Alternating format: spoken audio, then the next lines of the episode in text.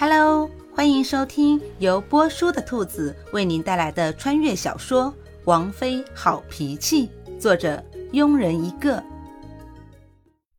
第二十五章。于是这一天，坐在亭子中的夏侯玉就看到自己的王妃还是躺在摇椅上，抱着小白猫一晃一晃的，而自己请的教书先生则坐在石凳上，悠闲的喝着茶，看着书。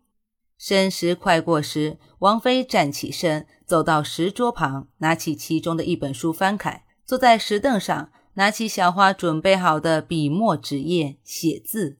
一刻钟后，收笔，把纸张折了起来，带着小花离开了秋院。这是准备交作业了吧？夏侯玉离开亭子，回到书房。一刻钟后，夏侯玉看着古欣欣交来的诗，总共十一章。一刻钟竟然写了十一章，还有一首是自己写的诗。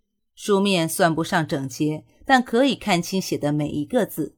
字迹虽然不是刚劲有力，但可以看出之前应该是写过字的。在现代，古欣欣还是老师时，有时闲着无聊，会拿着学生的毛笔写上几个字。虽然字迹不怎么样，但还是能看的。王菲以前写过字。夏侯玉淡淡的问：“听不出话里的意思。这字是今天先生教的，之前臣妾不曾写过。”古欣欣坦然的回答：“今天教的。”看着古欣欣坦然的眼神，如果事先不知道真相，自己还真就相信。想着，夏侯玉看古欣欣的眼神更深了。是吗？还是淡淡的语气？是。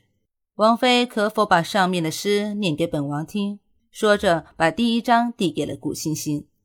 明月映水寒，东风萧萧兮。等古欣欣念完诗，抬起头，才发现夏侯玉疑惑地看着自己。古欣欣淡淡的询问：“王爷，臣妾念的可有不对之处？”收回疑惑的眼神，夏侯玉似笑非笑地看着古欣欣。王妃念得很好。不用说，这些字王妃都是认得的。翻开最后一张，是古欣欣做的诗：“红枣生浆果，低价卖几十？此物真好吃，愿君多采购。”夏侯玉嘴角抽了抽，说：“不是诗，但它符合诗的规则；说是诗，但又……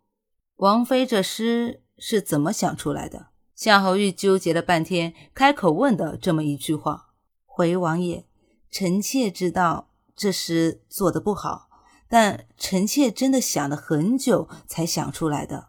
如果王爷不满意，明天臣妾再努力想想，争取早日做出一首王爷满意的诗。顾欣欣痛心地说，脸上还带着委屈的表情。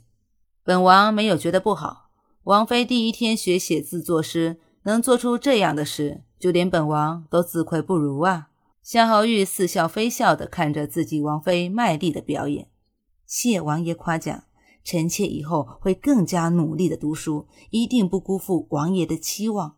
顾欣欣满脸欣喜地说道：“嗯，本王很期待王妃早日学成。”说着放下手中的诗，站起来朝古欣欣走去。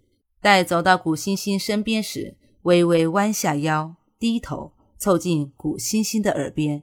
吐了一口气，缓缓说道：“待王妃学成之日，也是本王与王妃洞房之时。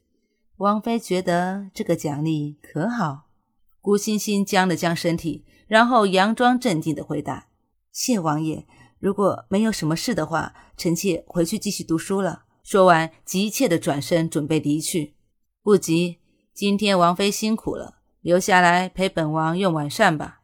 夏侯玉轻笑的看着想要离去的王妃，缓缓的说道：“晚膳之后还有大礼要送给王妃呢，怎么能走呢？”本集播讲完毕。如果你也喜欢这部小说，请订阅、评论哦。咱们下集见。